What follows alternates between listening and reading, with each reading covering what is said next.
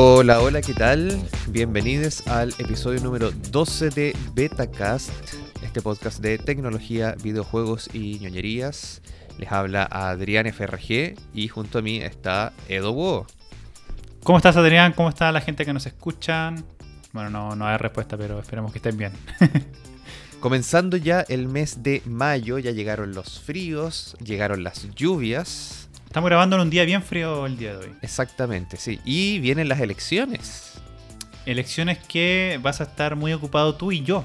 Sí, tú obviamente con tu pega de periodismo periodístico, que te va a tocar ahí cubrir todas las elecciones, pero yo me gané el premiado y me va a tocar ser vocal de mesa. Uh, ¿cuán- ¿Te pagan, po? por lo menos? Sí, al menos sí. ¿Sabéis qué? Eh, igual ahí estaba con el dilema porque obviamente todavía es una situación que dentro de la pandemia es un, es un poco complicado. Pero yo siempre he querido ser vocal de mesa porque me encantaría ser el que canta los votos, el que abre el papelito y que dice candidato 1, candidato 2. Porque tú, tú cacháis, porque me gusta el show también. Me imagino. Oye, pero ¿y eso recién el, domingo, po? El sábado es solamente guardar, recibir los votos y guardar. Claro, el sábado y el domingo es obviamente ahí recibir los votitos con las sábanas gigantes, porque recordemos que son elección de concejales, alcaldes, gobernadores regionales y los constituyentes. Así que son hartos papeles. Qué lata más grande, sinceramente. Y claro, el, el domingo en la noche es el momento del conteo de votos, que también va a ser para largo.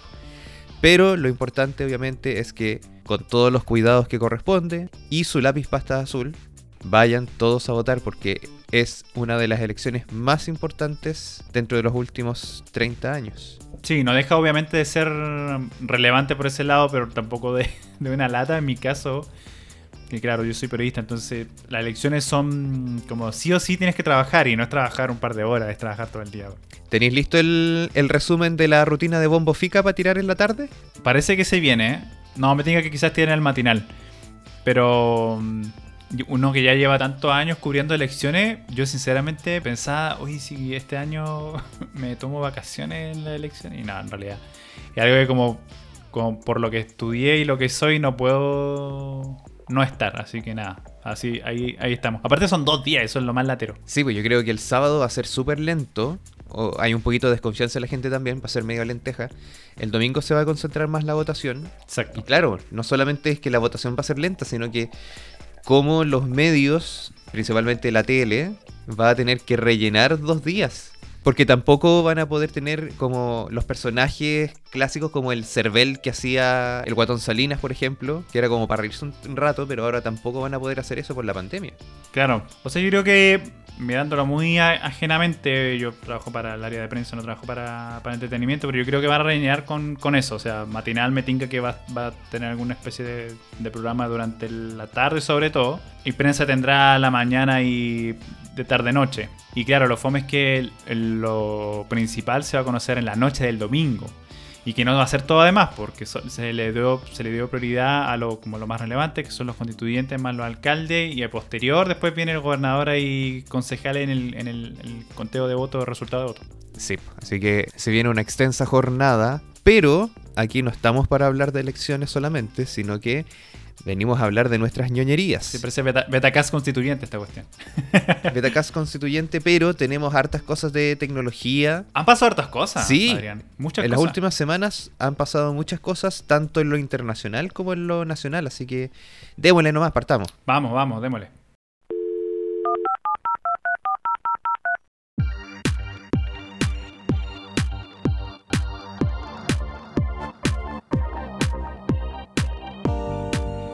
Bien, y partimos inmediatamente con este primer bloque que está marcado plenamente por Apple, que tuvo un evento, el Apple Event, el primero de 2021. Adrián, los detalles de este evento.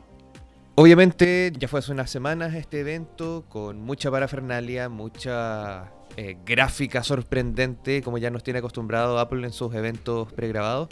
Y presentaron varias cosas que ya comentamos nosotros en algún momento en una transmisión que hicimos por Twitter Spaces, pero nos vamos a entrar en algunas cositas. Partamos primero con el anuncio del nuevo y rediseñado iMac que viene con el chip M1, el procesador M1 con el que ya cuentan los nuevos MacBook Pro y MacBook Air. Como ya les decía, está totalmente rediseñado, es mucho más delgado y pequeño en su chasis hacia atrás. Eh, está disponible en muchos colores. Tiene una pantalla de 24 pulgadas con resolución 4,5K. Depende del modelo, puede tener 2 a 4 puertos, al menos 2 van a ser los Thunderbolt. El modelo de base es de 8 GB de RAM y 256 de almacenamiento y puede llegar hasta 16 GB de RAM con 2 TB de almacenamiento. Y otra de las cosas sorprendentes es que por fin hay una webcam decente en un computador e incluye una cámara Full HD de 1080p.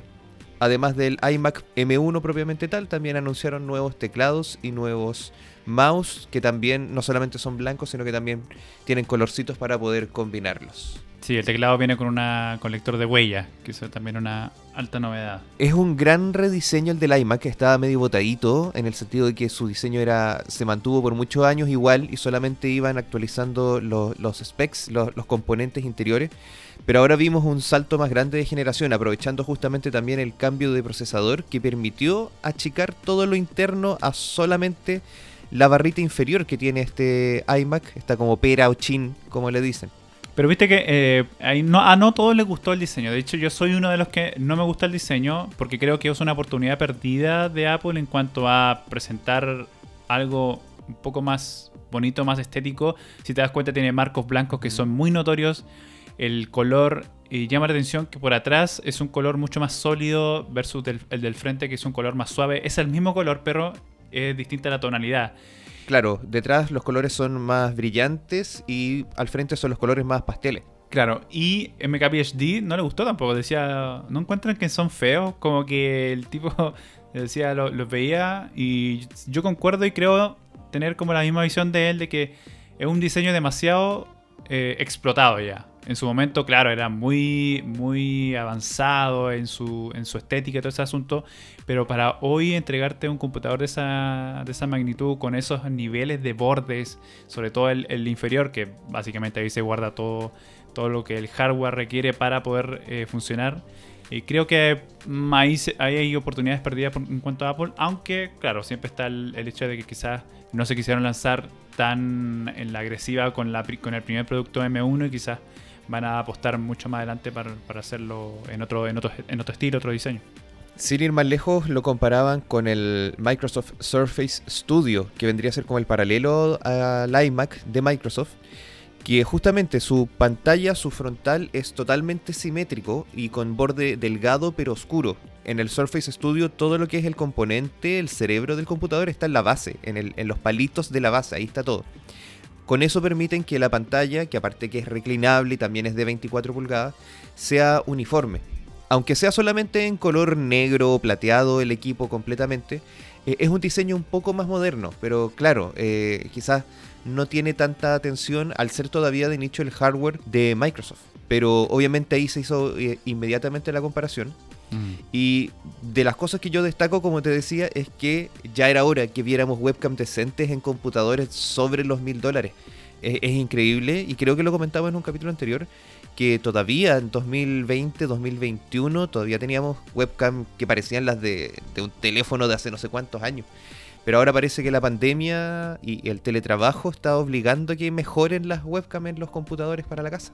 Sí, pues este viene, además de la mejora de píxeles, claro, además hay una mejora de software en cuanto a que te puede seguir si es que tú estás como te estás moviendo y se centra se centra en ti. Entonces, es llamativo aquello. Hay más productos que se lanzaron. Sí, la otra gran estrella del evento, y aquí quizás vamos a detallar, y aquí quizás vamos a conversar un poquito más, es el nuevo iPad Pro. La gracia de este iPad Pro es que también tiene el procesador M1, el mismo del iMac y el mismo de los nuevos MacBook. Hay dos modelos como siempre, uno de 11 y otro de 12,9 pulgadas. Su puerto de carga es un Thunderbolt 3, así que permite obviamente conectar otros dispositivos y también conectarse a algún monitor. Las versiones celular son compatibles con 5G para permitir obviamente navegación y conexión a internet más rápida cuando uno anda afuera justamente la cámara frontal de este iPad Pro nuevo es ultra wide y que permite seguir tu rostro cuando hagas alguna videollamada. Y el modelo más grande, el de 12,9 pulgadas, también tiene como novedad que su pantalla es mini LED, Liquid Retina XDR. Entonces también es una nueva tecnología que permite una mejor visualización de colores, de contrastes y con eso también se asemeja cada vez más a computadores profesionales. Y ahí nuevamente aparece el debate cuál es el límite de qué es lo que es un computador. Yo no lo puedo ver como un computador, lamentablemente es un asunto como quizás de costumbre. Eh, yo no podría trabajar, o sea, podría obviamente trabajar en un iPad eh, en el sentido de que podría hacer algunas cosas, pero profesionalmente hablando, e instalarme con el iPad tendría que probarlo mucho y hasta ahora los comentarios que he visto es que sí, es muy potente, muy genial, pero no es un todavía no cumple las funciones para ser tan profesional como lo requieren audiovisuales, por ejemplo. Es que ¿sabes lo que pasa ahí con el iPad Pro? ¿Qué pasa? Es que todavía tiene iPad OS.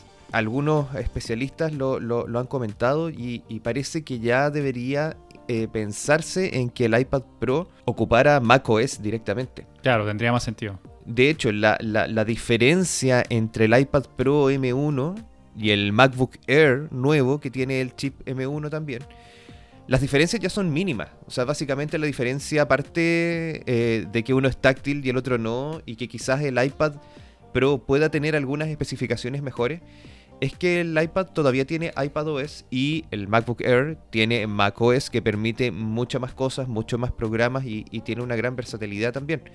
La separación entre ambos se difumina un poco con el procesador M1 y nos hace pensar quizás que para allá va la situación al menos con el iPad Pro. No sé si el MacBook Air va a desaparecer, si el iPad Pro quizás tenga más adelante Mac OS o quizás nazca un nuevo producto, me imaginaba, entre comillas, como un MacPad, que sea como la Surface Pro, que básicamente es una tablet con Windows que la conecta a un teclado y tiene la ventaja de, claro, ser una tablet pero que tiene un sistema operativo de escritorio. Quizás con un MacPad podríamos tener eso, un, hijo intermedio entre un iPad Pro y un MacBook Air que sí te permita mm, tanto movilidad como trabajar más profesionalmente. A la larga es como lo, que criticaba yo, si tú, te, si tú lo piensas es como que el que requiere para mí un mejor iMac. Es una pantalla casi sin borde idealmente y que sea muy poderosa. Y el iPad Pro te ofrece todo eso, la mayoría de las cosas te lo ofrece. Y, obviamente también es, es touchscreen cosa que no tiene obviamente el, iMac. Entonces, claro, para allá parece que va el asunto, pero me tinga que Apple todavía no, no se quiere lanzar por allá. Va de poquitito, porque aparte también el iPad Pro, por mucho que tenga esta nueva pantalla, este nuevo procesador, no te permite una muy buena multitarea. Sigue siendo una ventana dividida o que cuando te cambias de aplicación te cierra la cámara eh, mientras estás manejándote en iPad OS. Si el iPad Pro tuviera Mac OS te permitiría muchas más cosas, más ventanas, no se cerraría la cámara y yo creo que quizás el próximo modelo de iPad Pro, en, uno o dos años más, con el sucesor del M1, mm, yo creo que probablemente va a tener macOS. Hay más servicios y productos también. Exactamente. Los nombramos rápidamente. Anunciaron también los AirTags, que son estos pequeños circulitos que te permiten adherirlos a algún objeto de tu casa para eh, ubicarlos. Son más grandes que una moneda, ¿no? Sí, es un poco más grande que una moneda y, te permite ocupar el servicio de búsqueda de, tus dispositivos que viene con el iPhone. Eh, generalmente se puede usar en llaveros, en controles, en, otras cosas. Lo bueno es que usa la red de los mismos productos Apple, principalmente de los iPhone, para poder detectar si se te pierde afuera de tu casa algo, dónde podría estar. Y con eso ya le da un poco un palo a la competencia al tener una, mayor red y que mm. básicamente te, si bien existen otras alternativas, te hace un poco depender del mismo ecosistema de iPhone para, poder ocuparlo. Claro, es mucho más robusto el AirTag en ese sentido. Tiene una red de dispositivos que básicamente se salta. No, no, no es que tu equipo solamente va a leer tu AirTag. No, los equipos de todos van a leer ese AirTag, pero obviamente de forma anónima, eso es lo que promete Apple, y solamente de ubicación. Por ende, claro, es mucho más robusto finalmente este producto versus la competencia y entra de lleno con, con los que ya existen. Y otro asunto bueno además es que Apple se pone el parche en telaría y dice que este producto está abierto a terceros. Así que con ello entonces van a poder eh, desarrollar externos que no sean únicamente de Apple. Y extrañamente para hacer Apple tiene una pila que es como una pila de reloj eh, intercambiable, que la puede cambiar el mismo usuario. Algo poco común en Apple, pero me imagino que es para darle también una, una vida útil más larga al, al, dispositivo. Dicen que una hora te... O sea, perdón, una hora no. Dicen que un año te dura esa, esa pila. Exactamente, así que harta duración de igual forma. Uh -huh. También anunciaron una nueva versión del Apple TV 4K. Yo ahí lo veo como una actualización necesaria y obvia. Como lo que más llamó la atención es el, el, anuncio del nuevo control, que es un poco más cómodo, que tiene de vuelta esta, la, la ruedita conocida de los iPod, que permite eh, adelantar o atrasar dentro del capítulo o de la música que estás escuchando. Y lo que me llamó la atención también es que te va a permitir calibrar los colores de la pantalla de la televisión ocupando tu iPhone. Para mí es como un chiche eso. Me gustaría como probarlo, pero te va a funcionar la primera vez para calibrar y nada más. Es llamativo, es curioso. Con la rimbombancia que Apple siempre anuncia sus cosas. Uh -huh. Lo otro que anunciaron es un nuevo color para el iPhone. Purple. Algo que generalmente se hace todos los años y que siempre en esta fecha se anunciaba un, una nueva versión de iPhone de Product Red. Pero como ya de base al iPhone 12 lo habían, ya claro. tenía el color rojo, esta vez anunciaron el color morado. Sí. Que es más, más que morado, es como un lila, es un morado clarito. Dicen que el lila morado era el color favorito de Steve Jobs. Y justamente estamos en la fecha en que se cumplen ya 10 años de su fallecimiento. Dicen que esto podría ser un homenaje para su persona. Y también el nuevo servicio de podcast. Y aquí esto nos compete harto a nosotros porque nos podría servir a Betacast. Pero estuve leyendo el detalle y no nos conviene tanto. A ver, primero que todo, anunciaron un rediseño de la app que es un poco más visual, que te permite ver así como eh, los distintos canales, los distintos programas, como si fuera un servicio de streaming tipo Netflix. Los diversos creadores de contenido también van a poder subdividir sus su podcasts en diversos canales, como para tener los spin-offs o los distintos subprogramas. Van a permitir también que los usuarios puedan pagar, suscribirse a un podcast para tener acceso a contenido exclusivo y así los creadores también puedan monetizar el podcast que están haciendo. Eso parece que es lo que no nos conviene tanto, pese a que podría sonar muy interesante. Sí, porque aquí Apple se lleva una tajada de lo que van a pagar finalmente los suscriptores del podcast. Y además tiene ciertas obligaciones que mmm, no, son, no son tan geniales.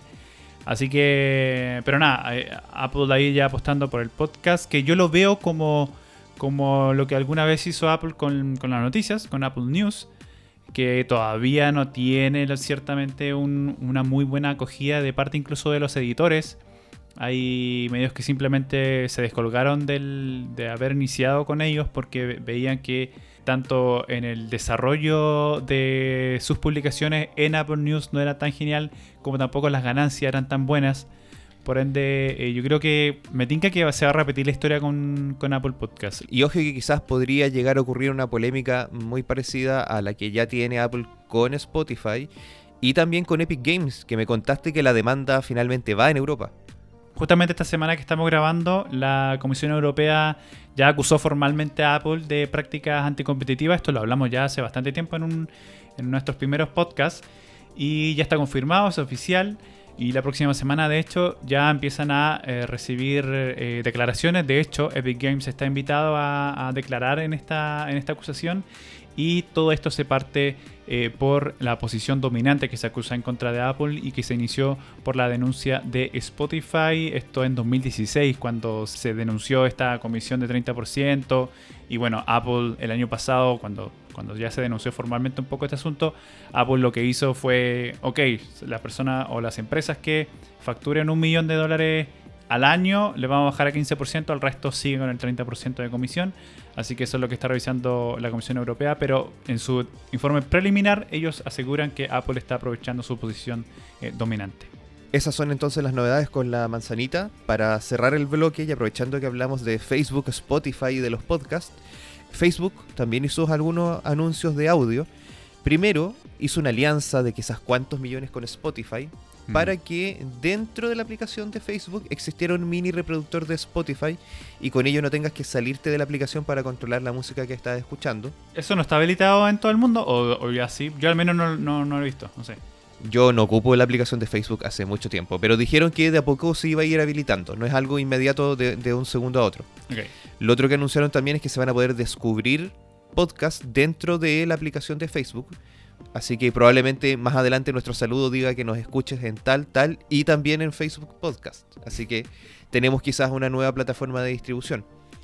Lo otro que anunciaron también por el lado de audio es que vas a poder postear breves audios en el muro de, de Facebook, parecido a lo que son los tweets de audio breves. Y obviamente Mark Zuckerberg tenía que copiar y están pensando en crear salas de audio para conversar entre distintas personas, muy parecido a lo que es Clubhouse y a lo que ya tenemos más masivamente como los espacios de Twitter. Ya lo están aplicando, de hecho en Instagram hicieron una solución bastante práctica y es que en Instagram están los live hace rato y ahora ellos están permitiendo que las personas simplemente dejen de, de transmitir video y puedan hablar únicamente en audio. Nosotros lo probamos, pero no nos fue tan bien. A mí me funcionó el poder transmitir sin la cámara y sale Ajá. solamente mi foto de perfil, pero a ti no te resultó. A mí no me resultó, sí. Así que quizás todavía están muy en beta, pero ya está andando eso y que llamativo que ya Instagram al menos ya te permite, por así decirlo, salas de audio de tu escuchar.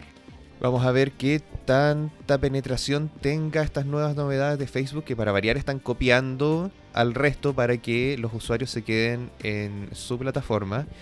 Y bueno, vamos a ver también qué pasa con los podcasts en Apple, si es que funciona finalmente este nuevo método de suscripción para eh, los podcasts y obviamente atentos, pronto viene el WWDC donde anunciarán también novedades en software y quizás también en hardware.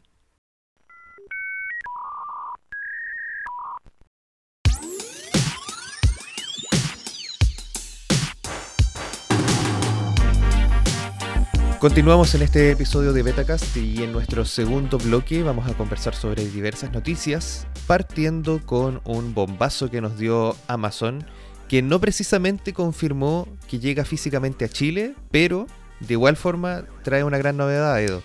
Sí, esta semana eh, que estamos grabando, Amazon anunció que desde, desde el 27 de abril eh, los clientes chilenos podrán recibir envíos gratis desde Estados Unidos en millones de artículos como parte, dicen ellos, de un compromiso de Amazon por sus consumidores internacionales. ¿Esto qué quiere decir? Que en la práctica los compradores podrán ordenar artículos con envío gratis en compras sobre los 49 dólares. Esto es 35 mil pesos desde amazon.com. Retail chileno was found dead. ¿Qué hay detrás de esto? Mira, hay especialistas que aseguran que aquí Amazon lo que está intentando hacer es ya de una vez por todas activarse con respecto a la gran competencia que hay en América Latina.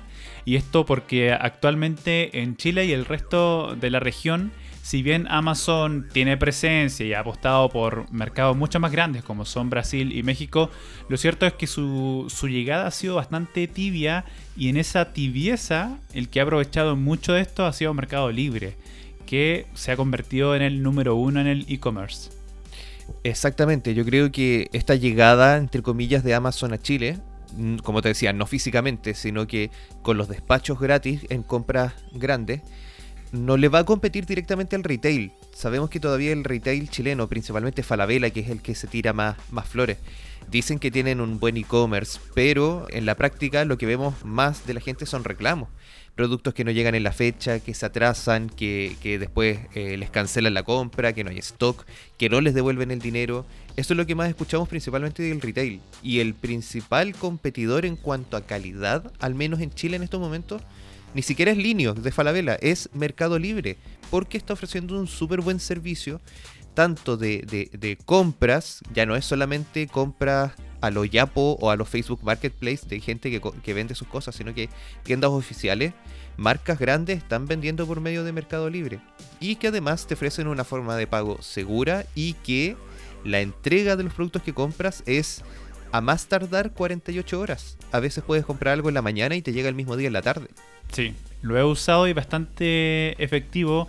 Además, su servicio de atención al cliente, cuando hay un problema con el producto, ellos efectivamente responden eh, obligan a que tanto el vendedor como el comprador cumplan con las partes que, que, acordaron y en ese sentido es bastante, bastante bueno. Un asunto llamativo de, de, lo que está haciendo entonces Amazon aquí es, claro, es una ya una ofensiva eh, para Latinoamérica, eh, tratar de posicionarse frente a Mercado Libre, que es el número uno casi indiscutido en la mayoría de los países de la región y de hecho Mercado Libre, mira, ellos esperan reclutar durante este año en, toda América Latina 16.000 personas, mientras que Amazon eh, para este año estiman en unos 700 empleados. Lo que da cuenta de la gran diferencia que hay entre uno y otro. O sea, hay uno que está muy establecido y otro que está recién eh, partiendo. Eh, recordemos que Amazon, su gran inicio en América Latina fue en Brasil y que hacía, vendía libros. Esas son las bases de Amazon hace varios años atrás. Exacto, y eso fue en 2012 cuando Amazon debutó en Brasil con la venta de libros y algún artículo, y recién seis años después ya comenzaron a aumentar su, su requerimiento con centro de logística en, Brasil y en 2018, por ejemplo, también eh, en, Colombia, pero, pero han sido bien lentas su, su llegada, su aterrizaje. Oye, y la gran pregunta que se deben hacer muchos ahora que ya deben estar vitrineando para comprar cosas. ¿Qué pasa con el aduanazo? Lo bueno es que cuando uno compra y adquiere el producto, ahí te sale inmediatamente si tiene o no tiene aduanazo. Así que este envío gratis no afecta a la internación finalmente que, pueda eh, haber aquí en el envío. Súper, entonces así vemos a Amazon llegando a Chile que finalmente lo que nos trae son beneficios a los usuarios porque va a obligar al retail a que se ponga las pilas con su servicio. Muy brevemente, déjame comentarte, hay un ranking que em, realizó Kaweskar Lab que cuéntanos ahí un poco el top 5 de eh, las plataformas de e-commerce. Y en nuestro país se le viene a la mente a los chilenos en el primer lugar Mercado Libre, con un 19% de las respuestas espontáneas. En el segundo lugar viene Falabella, luego AliExpress, sabemos que es bien, bien famosa. Y recién, ya en el sexto lugar, aparece Amazon, con un 5% de las preferencias. Entonces es evidente que Amazon tiene mucho que hacer si es que realmente quiere llegar a competir eh, actualmente aquí en la región. Esas son las novedades del e-commerce y también hay novedades con las telcos. Hay una competencia ahí por el tercer lugar. Sí, es posible que mientras estemos hablando esto ya sea finiquitado, pero estamos hablando aquí del ranking de las empresas con mayores abonados y lo que está haciendo una que llegó casi hace poquito, que es WOM, que finalmente ya alcanzó en abonados a Claro y se perfila entonces como el tercer operador del mercado móvil en Chile. Eso en los seis años que lleva WOM aquí en nuestro país. Sí, son cifras de la Subsecretaría de Telecomunicaciones, la Subtel, la que reveló que ambas empresas tienen 5.2 millones de suscriptores a diciembre de 2020 con una diferencia de apenas 3 clientes. Mira, Claro tiene 5.204.684 y WOM tiene lo mismo pero 681. Probablemente mientras estamos conversando y la gente escuchando este podcast, eso ya cambió y WOM pasó para arriba. Diario Financiero tiene un artículo bien bueno con respecto a esta noticia y porque te muestra un gráfico de cómo ha sido en los últimos en los últimos meses, en el último año, más bien dicho, y te muestra claramente la tendencia. Y lo cierto es que claro, aquí viene en bajada mientras que WOM en subida. Entonces es evidente que se iban a cruzar en algún momento en esa, en esa bajada de subida y ahí WOM lo más seguro es que va a quedarse con el tercer puesto de eh, operadoras aquí en Chile si hablamos de las telco clásicas o grandes, que son Movistar, Entel y Claro, Claro siempre fue la más débil de las tres. De hecho, eh, durante mucho tiempo se les criticaba lo que no tenían señal y tenían a Don Francisco haciendo un comercial de que sí tenían señal. Tuvieron que hacer una campaña, claro, tiene señal, todavía lo recuerdo, sí. Claro tiene señal y punto. Era la, campaña con Don Francisco. Cosa que era mentira porque yo fui abonado de Claro y puedo decir que no tenía señal en varias partes. Es verdad. Después con la Cecilia Boloco, después con Martín Cárcamo. Entonces tuvieron que mm. ocupar muchos rostros y todavía está esa sensación. Ahora también están ofreciendo eh, dos planes por, por uno. En sus comerciales también le están tirando palos directamente a WOM y WOM se lo está respondiendo en sus comerciales también. Entonces son los que se ven más amenazados por WOM. A Movistar y Entel todavía no les importa mucho. Pero obviamente WOM entró fuerte e independiente de las críticas que también ha recibido en el último tiempo por tener servicio de postventa medio malito, se nota que han ido creciendo y que ya no es un, competidor chico, sino que es tan o más importante que las otras tres que ya conversamos. Sí, pues recordemos que eh, WOM llegó comprando Nextel y Nextel tenía 303.000 abonados. Nada, ahora ya tiene los 5.2 millones y con esto entonces en el primer lugar quedaría, o queda más bien dicho, Entel con 7.9 millones, Movistar con 6.2 millones y ahí WOM y Claro en el tercer lugar, pero todo indica ya que WOM queda con el tercer puesto de abonados en Chile. De la manito con lo que estás conversando, te cuento que hace un par de días atrás Oppo anunció que llega oficialmente a Chile. Este fabricante chino de teléfonos y tecnología llega a Chile de la mano de Claro. Viene con al menos dos teléfonos para empezar, el Oppo Reno 5 Lite y el Oppo A15. Y además llega con su Oppo Band y con los Oppo Enco, que son sus audífonos inteligentes.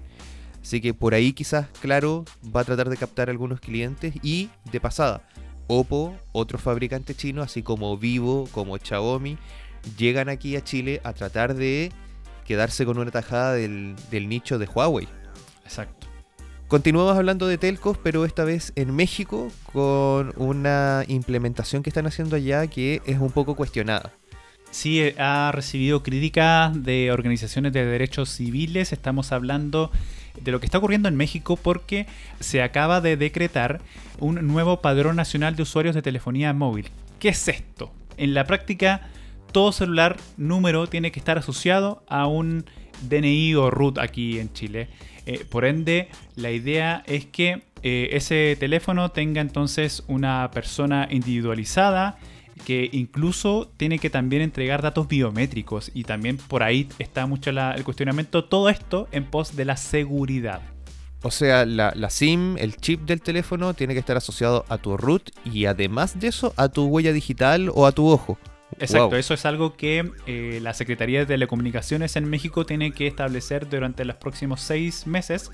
Eh, tiene que hacer un, manual, por así decirlo, para que las telcos a posterior, cuando ya sepan qué exactamente tienen que, medir, por ejemplo, si, si, efectivamente tiene que ser el ojo o solamente la huella dactilar, después las telcos van a tener un periodo de dos años para tener que aplicar esta medida y que es retroactiva. Son millones de usuarios los que tienen que llamar a sus oficinas para que vayan y se registren suena como que podría ser muy bueno en cuanto a seguridad, pero la burocracia de, instalarlo eh, ya me, dejó chato. Claro, y de hecho lo que ya está ocurriendo es que inmediatamente vienen los... ¿Y qué pasa si? Ya, ¿y qué pasa si yo tengo mi celular y me lo robaron y después vienen en tal estado y alguien lo ocupa para, no sé, hacer algún tipo de, de algún asunto legal? ¿Qué proceso hay para que no caiga inmediatamente yo porque crean que mi número fue el, fue el ocupado? Hay ciertas cosas que, claro, están siendo ya inmediatamente cuestionadas por ese aspecto, por los qué pasa así, y además, claro, por los datos, o sea, quién va a asegurarse de que esos datos no lleguen a manos que no correspondan. ¿Se ha implementado una experiencia así en algún otro país? Hay ciertos países que lo hacen, de hecho, por ejemplo, en países de Asia, uno cuando va, va a comprar una SIM te piden tu pasaporte, como que te registran, es necesario esas cosas. Eh, pero son muy pocas la, la experiencia a nivel internacional. De hecho, no son más de una docena de países que tienen algo implementado así, pero es bastante difícil, sobre todo en este aspecto que es retroactivo. O sea, llamar a, las personas que vayan y se, y se registren porque sí. Y además, si no lo hacen, ojo, si no lo hacen, vienen las multas para las telco. Y si hay multa para las telco, quienes pagan son los usuarios, a través de que aumentos de planes, aumentos de costos. Por ende, mmm, hay que ver, hay que ver eh, la experiencia de México. ¿Qué, va a pasar ahí? Le vamos a preguntar a nuestro amigo Marcelo Ábalos cómo va a ser la situación en México y para que nos cuente para el próximo capítulo cómo va a estar la, situación allá.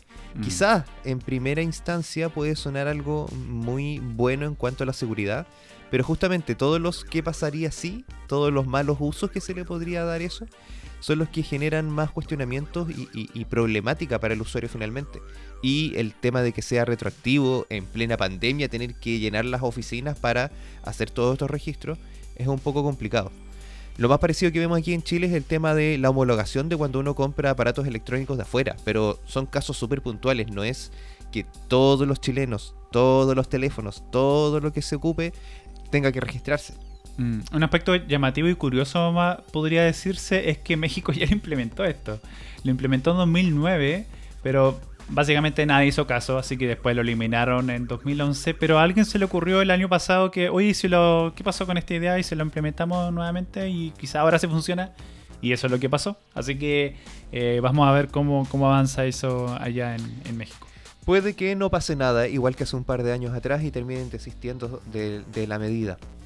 Para cerrar, oye, el bloque, te cuento que también hace poco hubo otros eventos, aparte del de Apple, eh, de otros fabricantes, que los nombramos así la pasadita nomás porque no sabemos si van a llegar a Chile, probablemente no. Samsung anunció sus nuevos Galaxy Book Pro, estamos hablando de laptops de gama alta.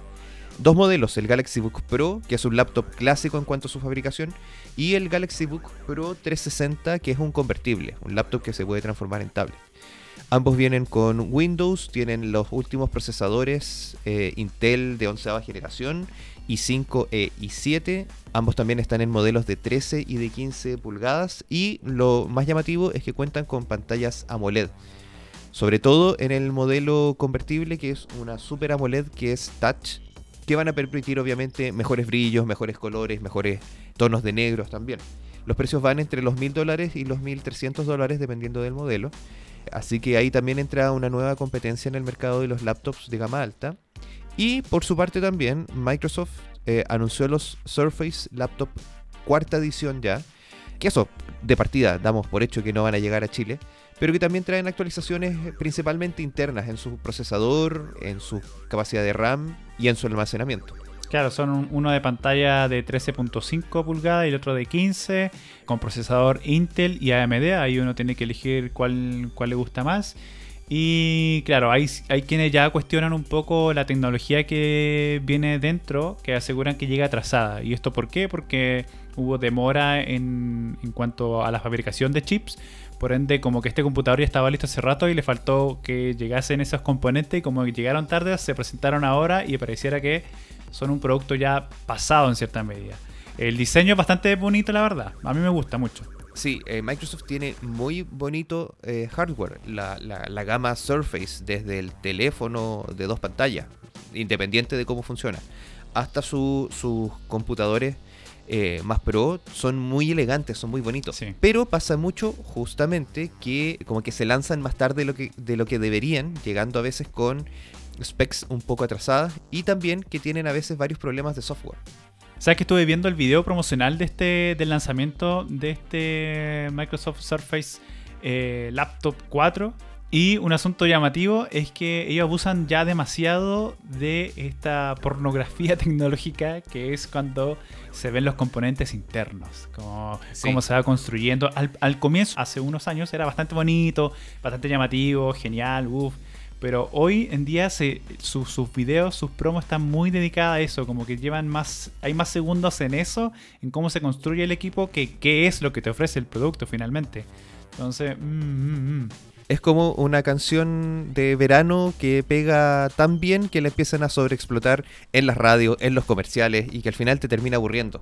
Pasa un poco eso también con, las presentaciones de hardware de, Microsoft, que sin duda siguen siendo espectaculares, muy bonitos, pero ya es como eh, otro año más con el mismo tipo de presentación.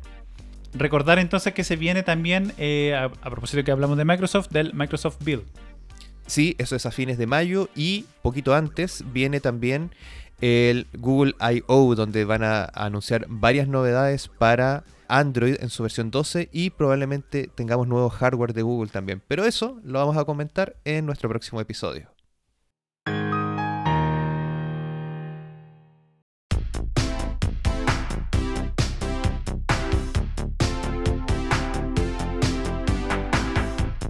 Bien, estamos llegando al final del capítulo 12 de Betacasi. Como siempre, les traemos las recomendaciones, aquellas cosas que nos gustan y que queremos que ustedes también disfruten en sus casas, en sus móviles, en sus computadores, eh, en su pantalla de cualquier tamaño. Así que Adrián, ¿qué me vas a recomendar y qué le vas a recomendar a la gente? Yo esta vez le tengo a la gente un rato entretenido, un rato agradable, con un especial de comedia en Netflix de Seth Meyers, este comediante que es el presentador del Late Night de NBC, que es, para quienes lo conocen, siempre hace un poco de humor político dentro de su late show. Pero esta vez en su especial de comedia, que se llama Lobby Baby, abarca un poco más de temas, se sale un poco de su traje, de, de la contingencia y habla de cosas un poquito más cotidianas. Y de hecho el título del especial va por el hecho de que su segundo hijo nació en el lobby del edificio donde viven porque no alcanzaron a llegar al hospital. Entonces cuenta obviamente todo lo que sucede ahí y obviamente abarca también otros temas que no se los quiero spoilear para que lo disfruten, lo, lo vean, un, dura un poco más de una hora, es súper entretenido y está solo con subtítulos, pero con los subtítulos no se pierde la gracia del chiste gringo. Está bien traducido. A veces pasa con algunos especiales que con, los juegos de palabras se pierden y, los chistes no, no son los mismos. Pero eh, en este especial se logra bien, está bien realizada la traducción. Entonces, Lobby Baby de Seth Meyers está en Netflix. Es del 2019, así que de igual forma tiene un poco de contingencia gringa, pero es prepandemia, así que de coronavirus no van a hablar. En Netflix entonces este especial de comedia de una hora. Sí, poco más de una hora dura. Se, se va rapidito, es súper entretenido. Genial. Y tú, Edu, ¿qué tienes para recomendarnos? Oye, yo me voy a la segura y puede parecer de que esto tiene poco cariño, pero no, mi recomendación eh, lo hago igual con interés de que lo puedan disfrutar a pesar de que estaba haciendo trending en, la- en los últimos días porque es eh, un documental. Sí, estoy hablando de My Octopus Teacher o Mi Maestro el Pulpo, No, que ganó el, eh, el Oscar a Mejor Documental, Don Sergio se va a enojar mucho por esta recomendación. pero no se desabuenó con el pulpo porque le prestó un rato la estatuilla. Sí, le prestaron la estatuilla para, para tomarse la foto. Una película, bueno, una- un documental más bien dicho, con una fotografía hermosa. eh, está emplazado en, en África, con un protagonista que cuenta básicamente lo que tu, la experiencia que tuvo durante un año con un pulpo, que parece así como, ¿qué te puede enseñar un pulpo y esas cosas? Pero es impresionante lo, lo que aprende el, tipo, lo que le expone el mismo animal. Y también uno, uno también va conociendo en cierta medida mm, como un animal que pareciera ser quizás aburrido, quizás como poco llamativo, tiene mucho que lo podríamos asim- asimilar a, a cómo es la, la raza humana en sí misma. Entonces, en ese sentido, nada, mi recomendación es eh, mi maestro El Pulpo. Está obviamente también en Netflix. Así que vayan, véanlo y si lo vieron de nuevo, recomiéndanlo porque creo que eh, es justo ganadora. Y aquí me van a retar quizás, pero o no le va a gustar a alguno. Pero yo creo que ganó en lo técnico. La historia de la gente topo, claro, efectivamente era. eh, igual tenía buena fotografía y esas cosas, pero yo creo que quizás se ganó un poco más en lo técnico el, el Octopus Teacher versus el, el topo. Así que merecido igual el premio. Este pulpo no adivina quién va a ganar el partido de fútbol, ¿cierto? No, no el Pulpo Paul. Parece que uno, uno lejano, un primo lejano del, del es Pulpo. El pulpo Paul fue del Mundial del 2010. Vaya, 11 años ya de- del fallecido pulpo Paul. Una de las cosas que aprende es que los pulpos duran un año de vida, no más. Entonces, Wow.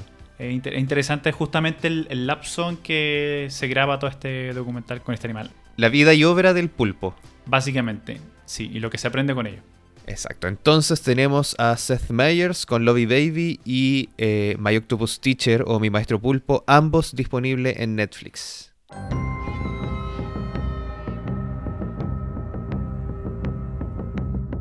Bien, y con esta música empezamos a cerrar este capítulo de Betacast el 12, porque claro, ya estamos en mayo y nada, podría haber sido It's Gonna Be May, pero también se viene otro día importante. Exacto, estamos comenzando mayo y el 4 de mayo, May the 4th, es el día de Star Wars. Entonces queremos cerrar este episodio escuchando la música de Mandalorian. Gran serie disponible en Disney Plus, que obviamente es protagonizada por Baby Yoda y también por el chileno Pedro Pascal, que se ha alucido. Pensé que iba a decir Baby Pascal, güey. No, Baby Yoda. Grogu, que se llama realmente. Ajá. Recordémosles obviamente a la gente dónde estamos, cuáles son nuestras coordenadas. Como siempre, todas nuestras redes sociales, estamos en Instagram, en Twitter, en Facebook. Por supuesto, y en todas ellas nos pueden encontrar como arroba betacastcl. Y también en nuestros cuarteles centrales. Suena muy militar eso, encuentro yo. Sí. No, bueno, en nuestras oficinas centrales eh, betacast.cl y ahí además pueden contar todas las plataformas de audio eh, en la que a usted le guste. Seguramente estamos ahí también. Así que denle play en todas las que estamos. Les recordamos mascarilla, lavado de manos, su alcohol gel, su lapicito pasta azul y vayan a votar. Es un momento importante donde tenemos que definir lo que se viene a futuro en nuestro país, así que voten, voten, voten, no se queden en la casa. Sí, y hagan ejercicio, aprovechen ese, esa banda horaria para salir a hacer ejercicio. Me ayudaba a despejarme, así que hagan eso. Para salir a caminar y después en la casa con los ejercicios de, de peinado, ¿o no? Sí, ¿lo estuviste haciendo? Eh, la verdad es que no. Pero en algún momento lo haremos. Dale, dale. Síganos también en nuestras redes sociales personales. Adrián FRG, tú en Twitter y en Instagram. Y yo, EduU, Edu W O O, en Twitter y en Instagram. Así que nada, ahí nos encontramos también. Ya cabres, eso es todo por este capítulo de Betacast. Nos vemos, que esté muy bien. Un abrazo. Chau, chau. Un abrazo virtual a todos. Chau, chau.